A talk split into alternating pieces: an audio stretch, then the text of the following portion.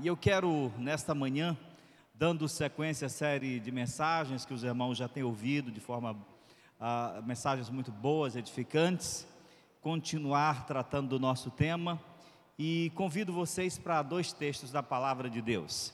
Ageu capítulo 1, versos 3 e 4, e Zacarias capítulo 1, verso 3. Depois vou explicar aos irmãos por que esses dois profetas, por que esses dois textos.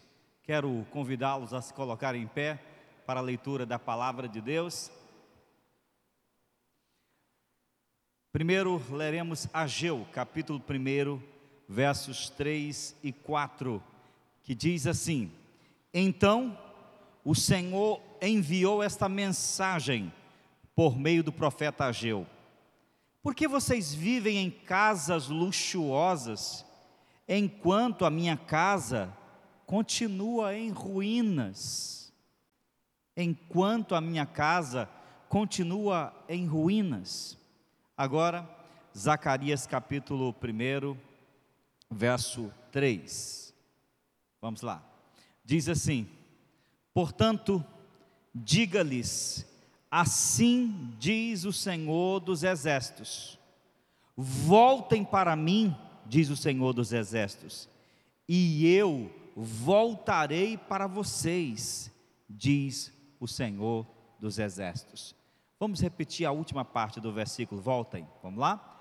Voltem para mim, diz o Senhor dos Exércitos, e eu voltarei para vocês, diz o Senhor dos exércitos. Ore comigo, Pai. Mais uma vez nós somos imensamente gratos ao Senhor por tua bondade e misericórdia infinitas derramadas sobre as nossas vidas todos os dias. Pai, nós agradecemos pelo cuidado paternal, pelo socorro sempre presente nas horas de tribulações e angústias, por essa presença confortadora, consoladora, renovadora do Senhor em nossa caminhada neste mundo. Obrigado pelo chamado que o Senhor nos tem dado através de Cristo Jesus.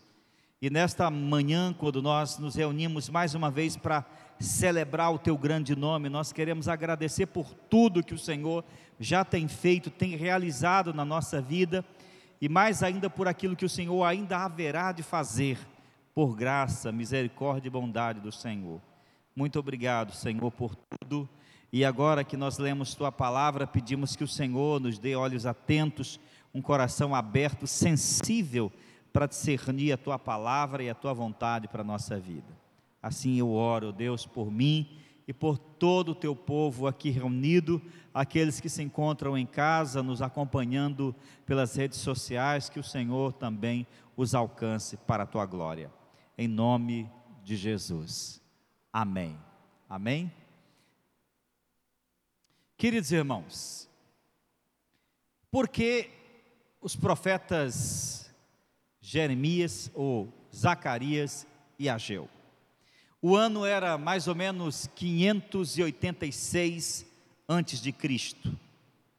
Depois da queda de Israel diante do Império Assírio, Judá também havia se rebelado contra Deus, deixado seus estatutos e se encaminhado pela mais infame das rebeldias humanas, que era a idolatria. Deus, então, permitiu que um império violento, severo, sitiasse a cidade, dominasse a cidade, destruísse a cidade, levasse o seu povo cativo, feito escravos, para uma jornada de mais de 70 anos na Babilônia. O povo viu sua cidade queimada, seu templo, símbolo de sua religião, de sua fé, completamente destruído, e vagou naquela caminhada a pé de Jerusalém até a Babilônia, centenas de quilômetros, amarrados, humilhados, vilipendiados como uma espécie de castigo por sua rebeldia e pecados. Mas Deus, cuja ira não demora muito, é apenas um instante, Deus, no devido tempo, 70 anos depois daquele momento trágico na história de seu povo, o que, que Deus faz? Deus envia um outro império, um império mais forte que o império babilônico, que domina o império babilônico, onde os seus filhos, onde a sua nação se encontrava presa. Os medos e os persas dominam, e logo que Ciro, o grande rei da Pérsia, ah, se torna governador daquele vastíssimo império que controlava o mundo, Deus toca no coração dele para que ele libere os filhos de Israel para regressarem à sua terra, para reconstruírem sua cidade, para refazerem o seu templo e se tornarem outra vez uma nação. E é isso que eles fazem. Em sucessivas levas, de lá da Babilônia até Jerusalém, guiados às vezes por Esdras, às vezes por Neemias, por Zorobabel, por Josué, centenas de milhares de peregrinos judeus descem daquela terra errante com um sonho. Eles queriam reconstruir seu povo, reconstruir sua nação, reconstruir sua terra, reconstruir tudo para que de fato uh, se tornassem outra vez uma nação forte. Quando chegaram à terra, começaram a lançar os alicerces dos muros da cidade de Jerusalém. Começaram a reconstruir a cidade, reconstruir as casas e também reconstruir o templo. Mas os samaritanos, povos ali em derredor deles, incitaram a ira do governador para fazer barrar o progresso daquela obra. E não somente ele, outros governadores pagãos em derredor de Jerusalém investiram em sabotar aquela nação e, ela, e eles pararam, estagnaram, e por 16 anos a obra de reconstrução de Jerusalém, principalmente do templo, esteve sabotada, estagnada e parada. E é aqui que entra duas vozes, duas vozes de homens intrépidos. Detalhe: dois profetas que nasceram no contexto do cativeiro, dois homens que nasceram lá porque os judeus passaram 70 anos. E eles eram jovens quando profetizaram, isso significa que eles eram filhos do cativeiro. Ageu e Zacarias foram chamados por Deus praticamente ao mesmo tempo e com a mesma missão: encorajar o povo, incitar o povo, avivar o povo, para que o povo se voltasse para Deus para que o povo se voltasse para o Senhor, para que o povo deixasse aquela letargia e frieza espiritual e enfrentasse todos os desafios para reconstruir não apenas a nação, mas principalmente a religião, a fé, o templo de Jerusalém. Eram duas vozes intrépidas Ageu profetiza incitando especificamente a reconstrução de Jerusalém, a reconstrução do templo, quando ele diz que Deus quer que eles reconstruam um templo cuja glória seja muito maior do que o templo anterior. E Zacarias reforça essa mensagem e abre o seu livro com esse texto que nós acabamos, acabamos de ler. Venham, tornem para mim, diz o Senhor, e eu tornarei para vocês. Sabemos pelo restante da profecia de Azeu e Zacarias, que o que aconteceu de fato foi um milagre. O Espírito do Senhor usou poderosamente aqueles homens e a nação se despertou. E a despeito das inúmeras adversidades que ela ainda enfrentou, eles reconstruíram a cidade, reconstruíram o templo e reconstruíram a fé e se tornaram outra vez uma nação pronta para a vinda do Messias, o que aconteceria em pouco menos de 500 anos. Depois de muito tempo ali profetizando, naquele contexto do ano 520 antes de Cristo, em meio a uma comunidade fria, indiferente, ainda um pouco zonza pela tragédia que enfrentaram de um cativeiro de 70 anos o povo se despertou. E a profecia de Ageus diz que Zorobabel, o governador, e Josué, o sacerdote, foram despertados e a nação experimentou um grande avivamento que reconstruiu não só política, econômica e socialmente a nação, mas principalmente fez com que a nação se voltasse para Deus é exatamente nesse contexto que eu quero nos situar, que eu quero situar a minha vida, eu quero situar a sua vida também. Aquelas duas vozes profetas foram fundamentais para acordar um povo que estava indiferente, para acordar uma nação que estava letárgica, para acordar uma geração que estava distante de Deus. Meus irmãos, nós vivemos um tempo em que nós ainda parece estamos atordoados com a tragédia da pandemia. Como igreja do Senhor, não é só no Brasil, mas é também no mundo como uma igreja do Senhor, parece que como povo de Deus ainda estamos a, ah, a, tentando entender o que aconteceu com toda essa tragédia que já dura mais de sete meses, que ceifou vidas, que destruiu a economia de países e que de fato tem, tem a, a sublevado tantos interesses e tem de fato trazido tanta tristeza para o mundo. A igreja do Senhor, muitas vezes nesse entremeio, nessa sucessão de acontecimentos trágicos, de perdas econômicas, de perdas financeiras, de perdas sociais, de perdas psicológicas, de perdas de vidas, ainda atordoada, muitas vezes está sem saber o que fazer. Eu eu vi recentemente a igreja de um grande pastor nos Estados Unidos, de dois mil membros, ele fotografou um culto de domingo, domingo pela manhã. Pelo menos pela foto que ele mostrou, tinha 16 crentes, uma igreja de dois mil membros. Detalhe, naquele estado, naquele, naquele estado e naquela cidade, eles já tinham autorização para voltar a funcionar. Cadê os crentes? Cadê os crentes? Onde estão os crentes? O que, que eles estão fazendo? Estão dormindo? Estão ainda contabilizando as perdas? Estão ainda atordoados com toda essa sucessão de problemas que o país está vivendo e que o mundo viveu? Ou vive ainda? É hora da igreja de Jesus despertar. É hora do povo de Deus se voltar para Deus. Precisamos voltar para Deus. E o texto, a profecia tanto de Ageu, quanto de Zacarias nos dá o contexto que nos impulsiona, que nos obriga a buscar o Senhor. E é isso que eu quero chamar a sua atenção, mostrando para você as evidências de que muitas vezes estamos distantes de Deus e precisamos voltar para Ele. Nós precisamos voltar para Deus em três situações. A primeira, precisamos voltar para o Senhor quando cedemos aos sabotadores da obra de Deus em nossa vida. Quando os judeus retornaram de Jerusalém, ou da Babilônia para Jerusalém, diz o texto de Esdras, capítulo 4, verso 24: eles recomeçaram a construção da cidade, recomeçaram a construção do templo, mas ante a investida dos samaritanos, diz o texto, cessou, pois a obra da casa de Deus a qual estava em Jerusalém, isso até o segundo ano do reinado de Dario, rei da Pérsia. Isso significou mais ou menos 16 anos.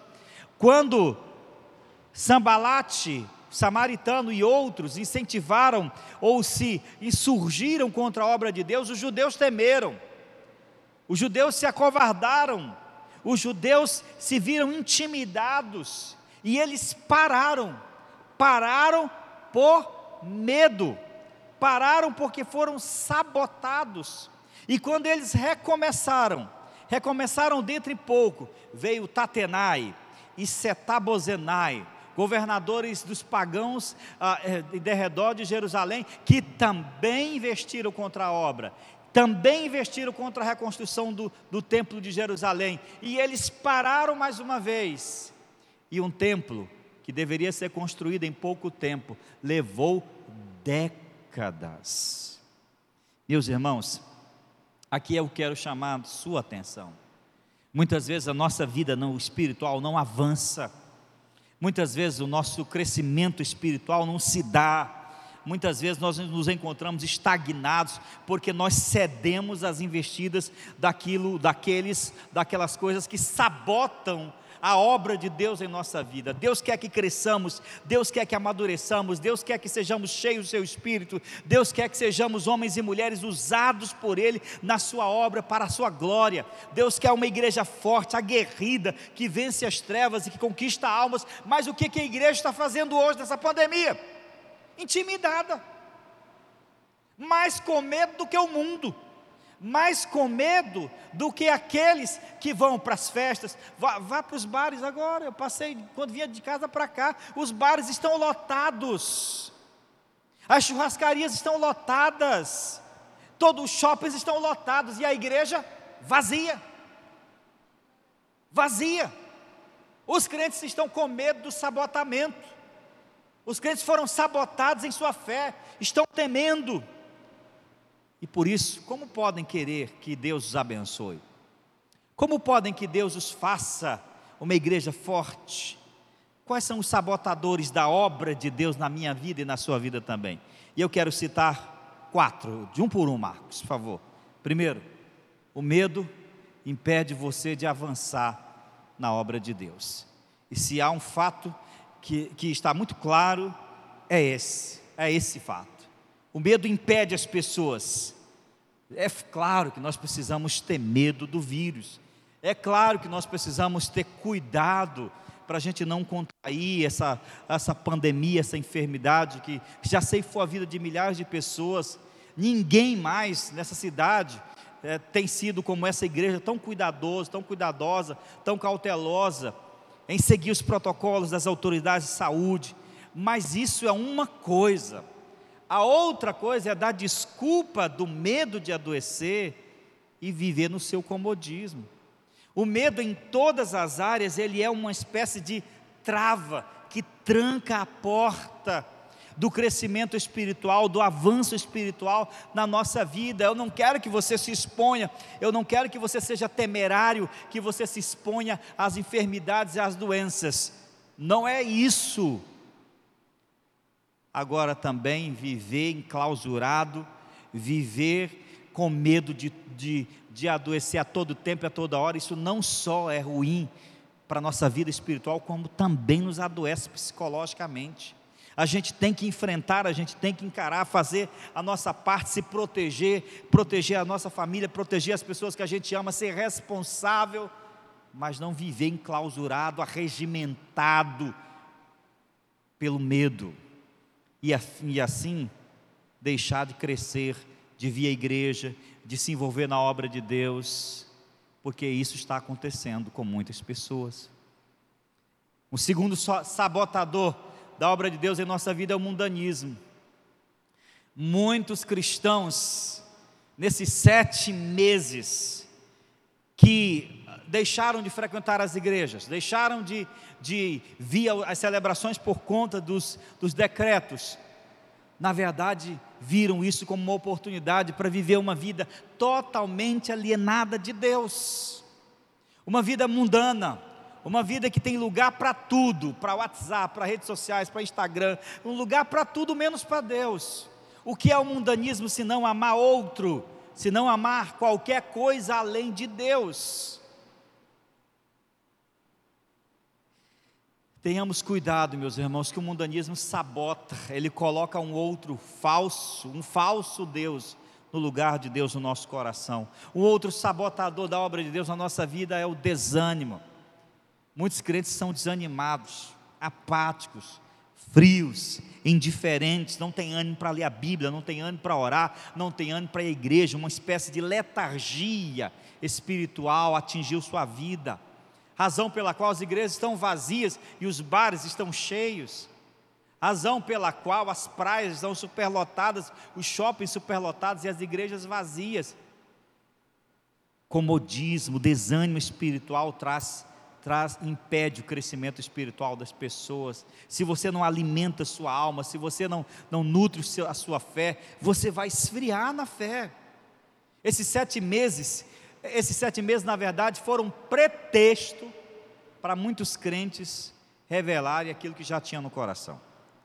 Para falar a verdade, irmãos, sendo muito sincero com os irmãos, eu não acho que crentes que eram maduros, animados na fé, se desanimaram. Eu só acho que a pandemia revelou quem já estava num declínio espiritual. Eu só acho isso. Quem já não tinha muita intimidade. E aí, até é tão tal que se dissesse assim, não, pastor, os irmãos não vêm à igreja, mas eles estão na internet assistindo os cultos da igreja. E como disse o pastor Edson, de fato está acontecendo no Brasil inteiro houve um declínio enorme de pessoas que estão deixando de assistir os cultos online, nem online, nem presencial. O que é isso? Não apostasia. Desânimo espiritual. Em quarto lugar, o comodismo. Comodismo, a preguiça mesmo de sair de casa, a preguiça mesmo de ir à igreja, a preguiça mesmo de se envolver na obra de Deus. E eu não vou longe, não. Você tem uma ideia? Você tem uma ideia, por exemplo, agora mesmo online, no, no, no nosso culto, nós temos 15 pessoas online. Cadê os outros crentes? Mais de 200 crentes da igreja. Nem estão na igreja e nem estão assistindo. Está entendendo? gente acomodada, gente fria, gente diferente, mas gente que quer ser abençoada. Como será? Como será? Não deixe que esses sabotadores emperrem a obra de Deus na sua vida. Não deixe que esses sabotadores sabotem aquilo que Deus quer para a sua vida, uma vida cheia da sua graça, cheia do seu espírito, uma vida dinâmica, cheia da unção de Deus. Em segundo lugar, precisamos voltar para o Senhor quando a frieza espiritual toma conta do nosso coração. Olha o que diz Ageu capítulo 1, verso 2: Assim fala o Senhor dos exércitos. Esse povo diz: ainda não veio o tempo em que a casa de Deus deve ser reconstruída.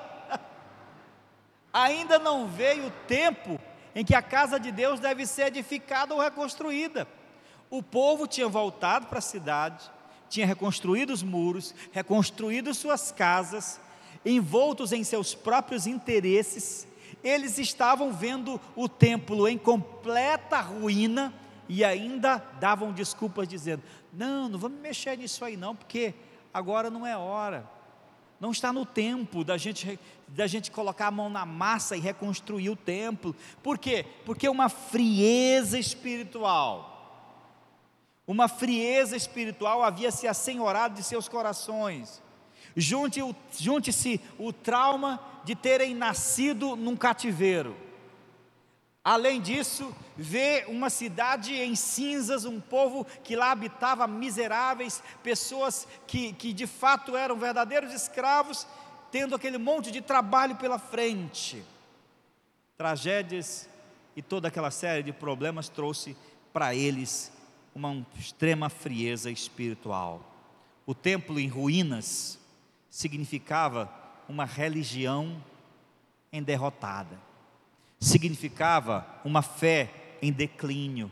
O templo em Jerusalém, ou de Jerusalém, era uma espécie de termômetro espiritual do povo de Deus da antiga aliança. Era lá o centro da expressão religiosa do povo, o templo de pé, suas festividades em alta, o povo adorando a Deus, fazendo sacrifício, significava que estavam em sintonia com Deus. O templo em ruínas, o povo indiferentes, não se importando com a tragédia da sua religião, representava uma coisa: um povo apático e indiferente à realidade espiritual deles e da nação. As duas vozes proféticas, Ageu e Zacarias se insurgem com ímpeto, com avivamento, despertando, despertando, ah, ah, mostrando os pecados do povo, convidando o povo para se voltar para Deus, encorajando-os a enfrentar todas as adversidades. Além de Esdras e Neemias, vou lhe dar uma sugestão: quando você for ler Esdras e Neemias, leia juntamente Ageu, Zacarias e Malaquias, são os chamados profetas da reconstrução e do reavivamento. E esses dois livros que acabo de citar fornecem o contexto histórico de suas profecias. Eles se insurgem, chamam o povo de volta, porque o povo dizia: não é tempo, não é tempo, deixa isso para lá, deixa isso para lá, deixa isso para lá.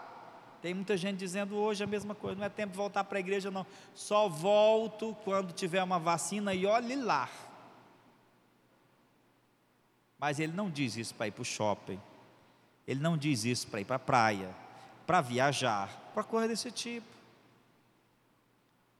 Na verdade, uma frieza espiritual se instala no nosso coração quando nós não nutrimos a nossa fé. O povo estava de fato num verdadeiro sono espiritual, procurava dar desculpas de que ainda não era tempo de reconstruir a casa de Deus. Todo tempo é tempo de reconstruirmos a nossa espiritualidade. É possível que eu e você de fato tenhamos sofrido perdas espirituais nesse período, frustrações, angústias, perdas, de fato nos causam profundas feridas. Mas se Deus fez essas feridas, Ele vai curar, e é tempo sim de voltarmos para o Senhor, não somente voltarmos para as celebrações do templo, mas voltarmos para Deus com toda a força do nosso coração, voltarmos para Ele. Deus e a fé não era prioridade, ou não eram prioridade na agenda daquela geração. Por isso que Deus sempre levanta homens cuja voz tonitroante, avivalista, há de levantar o seu povo e acordá-lo da demência espiritual. Tudo aquilo era sintomático, sintomático de uma nação que estava em condições espirituais enderrocada, numa vida espiritual diante do fracasso. Deus não aceita isso. Deus quer um povo vivo, irmãos. Deus quer um povo animado na fé. Pastor, mas temos problemas. Pastor, mas estamos vivendo na pandemia. Sim, irmãos. Vamos levantar a cabeça, confiar em Deus, agir pela fé. De fato, muitos de nós já adoecemos, muitos de nós ainda poderemos adoecer, mas não será porque deixamos de ir à igreja ou porque não vamos ou porque vamos à igreja. A pior frieza não é aquela apenas que é expressa pelo fato da gente deixar de fazer alguma coisa para Deus, é aquela que nos afasta dele interiormente, na oração. Por favor, Marcos. Apocalipse 2:24 diz assim: o Senhor Jesus para uma igreja: Tenho, porém, contra ti que abandonaste o teu primeiro amor. A igreja de Laodiceia havia, acho que é Éfeso na verdade, abandonado o primeiro amor. O primeiro amor no sentido de ser o amor vivo, o amor que nos leva a servir ao Senhor com todo o nosso ser, com toda a nossa alma. Eu te pergunto, meu irmão, você que está em casa, principalmente, como está a sua vida espiritual? Você está vivendo intensamente sua fé? ou está vivendo um tempo de sonolência, sonolência espiritual, está permitindo que todo esse cenário infrinja em você desânimo, frieza, por favor. Alguns sintomas, pode voltar, pode voltar. Eu quero citar aqui, volte um pouquinho, Marcos, alguns sintomas de um coração gelado. Jesus acusa aquela igreja de que ela precisava voltar para o primeiro amor, porque o coração estava gelado. E eu, à medida que vou citar quatro sintomas aqui, cinco sintomas, eu não quero acusar ninguém, eu quero olhar para o meu coração, porque eu sou tão falho, tão pecador e me esmoreço tão facilmente como qualquer um de vocês. O primeiro sintoma de um coração gelado é a perda de vontade de orar e de ler a Bíblia. Quantos irmãos nessa pandemia deixaram de ler a Bíblia? Se é que liam. Quantos deixaram de orar? Quantos deixaram de orar? Não estou falando de oração, aquela reza que a gente diz no final do dia, de oração enquanto busca por Deus. Estou falando daquela reza que a gente faz na hora que chega na cama, perto de dormir. Senhor Deus, obrigado pelo dia que antes de terminar, está caído é daquela busca por Deus. Isso é sintomático. Nós, nós criamos uma sala de oração na igreja, uma sala virtual. Uma sala virtual para não tirar os irmãos de casa, mas para fazê-los orar conosco. Todos os dias durante esse mês de setembro. Nós somos mais de 200 membros. Nunca houve o dia que passou de 13 pessoas. Nunca houve o dia. Se essa igreja só tiver só as únicas pessoas que oram na igreja, for só essas pessoas, nós estamos, como dizia um professor meu, fritos na gordura do mosquito. Somos uma igreja distante de Deus. É claro, há uma série de variáveis que justifica, irmãos que não sabem acessar uh, telefone celular nesse aspecto, não sabem entrar numa sala virtual, tudo isso está perdoado. Mas e os que sabem? E os que não se esforçam por aprender? E os que não fazem caso disso? O que acontece? Perda de vontade de orar e ler a Bíblia é sintoma de que o coração está gelado, frio. Segundo, perda de vontade de à igreja servir, de estar junto com os irmãos, de frequentar a igreja, de colocar-se à disposição da igreja, de colocar-se à disposição dos irmãos, de orar uns pelos outros, de ajudar. Terceiro, espírito cínico e fé vacilante. Espírito cínico não, não se diz respeito a cinismo em termos de mau caráter. Cinismo é aquele espírito frio, calculista, crítico, que ouve a palavra de Deus e que ouve as mensagens, mas a pessoa está todo o tempo avaliando a postura do pregador. Pode ser que agora até você esteja fazendo isso, eu espero que não. Avaliando, criticando, um espírito cínico que gera uma fé vacilante. Quarto, insensibilidade com a presença do pecado. Quando a gente vai pecando e não vai tratando, ele vai se tornando o nosso inimigo dentro de nós. E a gente não vai mais se incomodando com ele. Não se incomoda mais, não se incomoda mais, e ele vai se tornando parte do nosso próprio caráter. E último lugar, insensibilidade com as necessidades do próximo. Nós precisamos ser uma igreja que continua amando o mundo, amando aqueles que não creem em Jesus Cristo, amando os que estão passando fome, amando os que estão doentes. Mas quando eu não me importo, não estou nem só estou preocupado com minha própria vida e salvar a minha própria vida, com meu próprio umbigo, a coisa está mal, está feia para nós. Vamos continuar, por favor. Precisamos voltar para o Senhor em último lugar. Quando os nossos interesses subjugam os interesses de Deus. Veja o que diz Ageu capítulo 1, verso 3. Deus mesmo acusa-os.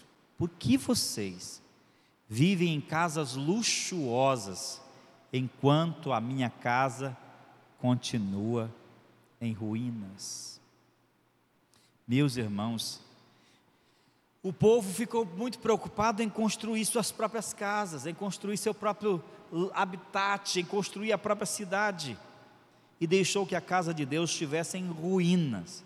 Os interesses materiais e econômicos sublevaram, substituíram, sobrepujaram os interesses de Deus. Eram pessoas que moravam em casas luxuosas, ricos por fora e pobres por dentro pobres por dentro. Que Deus me livre dessa situação.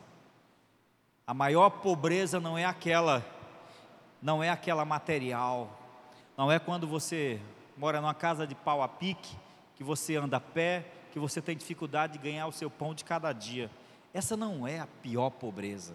A pior pobreza é aquela de uma pessoa que mora num palácio, numa mansão, mas está muito longe de Deus e de Sua palavra. Os interesses são extremamente terrenos, o coração é terreno, os pensamentos são terrenos. O povo entra nesse processo de declínio espiritual, e como ninguém, quando está declinado espiritualmente, consegue fazer nada bom para Deus, nada bom, eles deixaram a casa de Deus aos frangalhos. Tem muitos pastores que pensam que a gente anima os crentes a servir a Deus é dando responsabilidade. Se você pega uma pessoa que não tem vida com Deus, que não tem vida espiritual e coloca ela em função na igreja, ministério na igreja para servir a Deus, você vai fazer muito pior, porque aí ela vai se tornar um cínico. Ela vai achar que ela pode continuar daquele jeito, mundano, frio, sem fé, e agora legitimado pela igreja. E ainda não faz nada que agrade o coração de Deus, porque Deus não vê como nós vemos.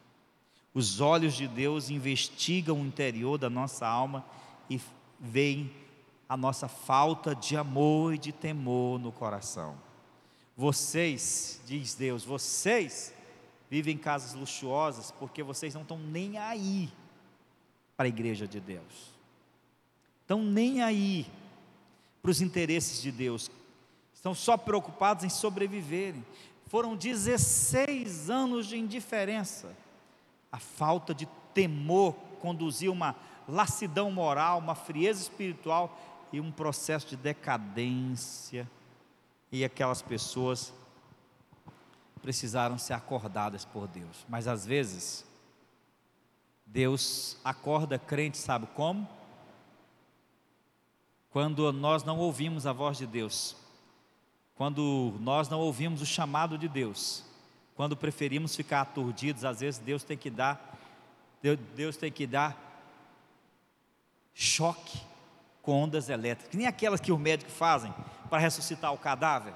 O sujeito está lá, teve uma parada cardíaca, o médico pega aquele aparelho lá e, e coloca lá no peito do sujeito, o sujeito se acorda. Às vezes, por Deus amar o seu povo, ele tem que fazer isso.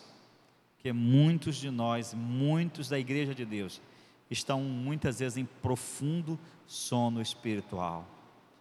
Graças a Deus, que a profecia daqueles dois homens foi eficaz o Espírito Santo foi derramado com poder.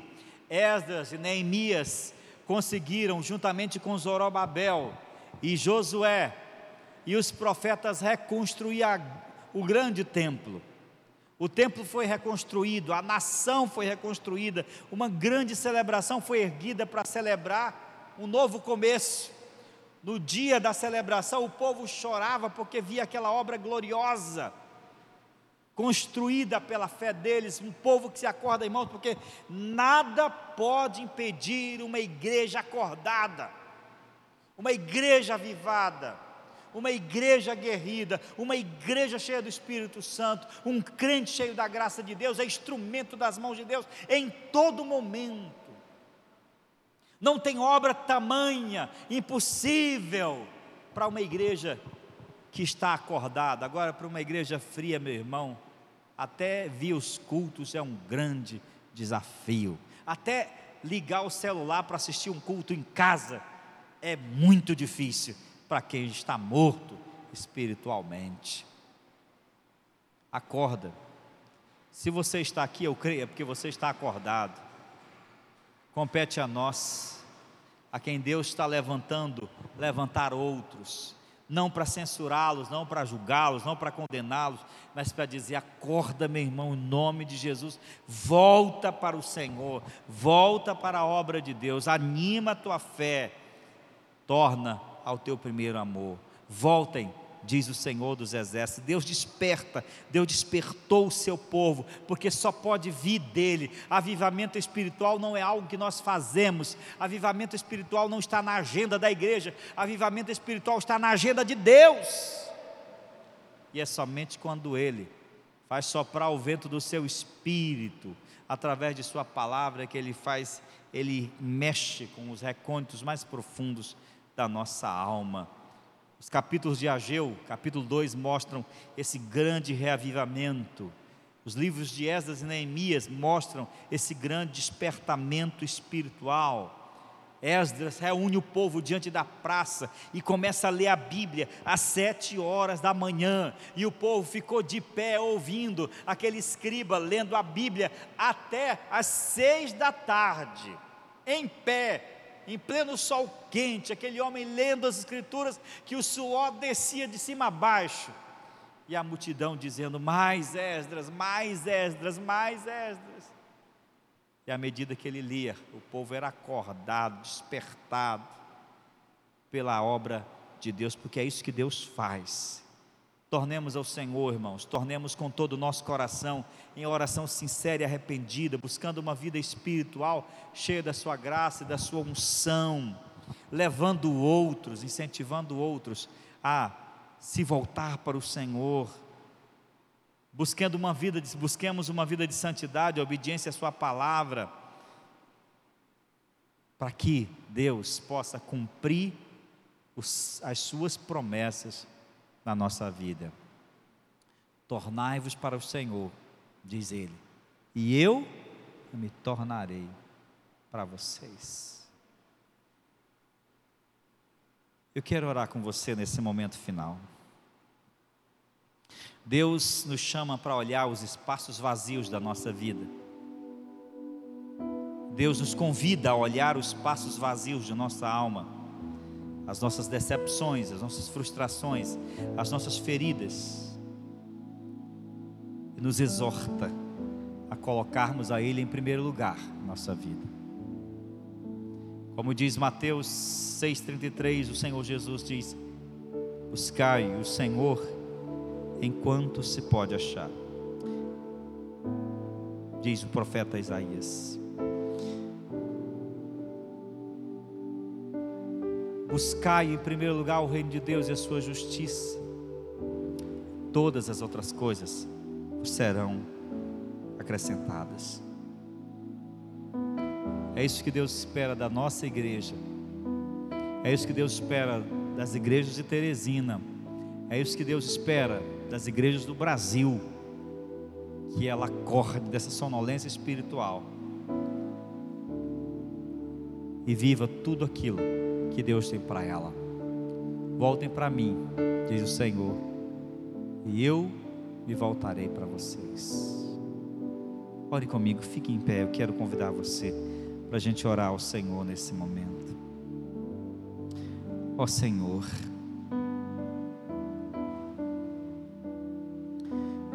Primeiramente, nós queremos confessar. Confessar que há muita coisa no nosso coração que precisa ser tirada. Queremos confessar, ó Deus, a nossa frieza, nossa frieza para com a oração, a nossa frieza para com a leitura da palavra, a nossa frieza do amor ao próximo, a nossa frieza para com as celebrações ao Senhor. Queremos confessar, ó Deus, os nossos pecados, a nossa indiferença com a santidade, com a existência e a permanência dos pecados em nossa vida. Queremos confessar, Senhor, que estamos feridos Estamos feridos enquanto igreja do Senhor, enquanto teu povo.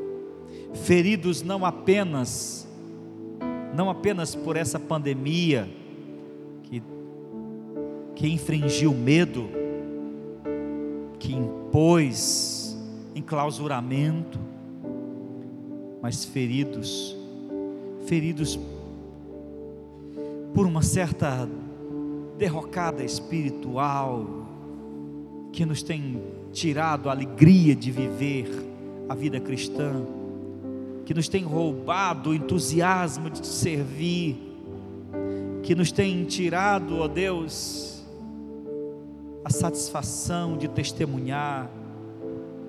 Ó Deus, perdoa-nos, ó Senhor. Cura as nossas feridas, as chagas da nossa alma, liberta o nosso coração. Oh Deus, nós cremos que só o Senhor pode fazer isso na minha vida e na vida de cada um dos meus irmãos. O avivamento não pode ser planejado por nós, arquitetado por nós, incitado por nós. O avivamento é obra do teu espírito, compete nos preparar o nosso coração. E eis, Senhor, ei-lo aqui, Senhor, suplicante, suplicando aviva-nos, desperta-nos, renova-nos. Acorda a tua igreja em Teresina, no Brasil e no mundo, para uma nova aliança, uma aliança de amor, uma aliança que foi selada na cruz, uma aliança de graça em Jesus Cristo. Assim eu oro por mim, enquanto cristão. Que o Senhor renove a centelha do teu espírito em minha alma e no coração de cada um de nós. Em nome de Jesus. Amém.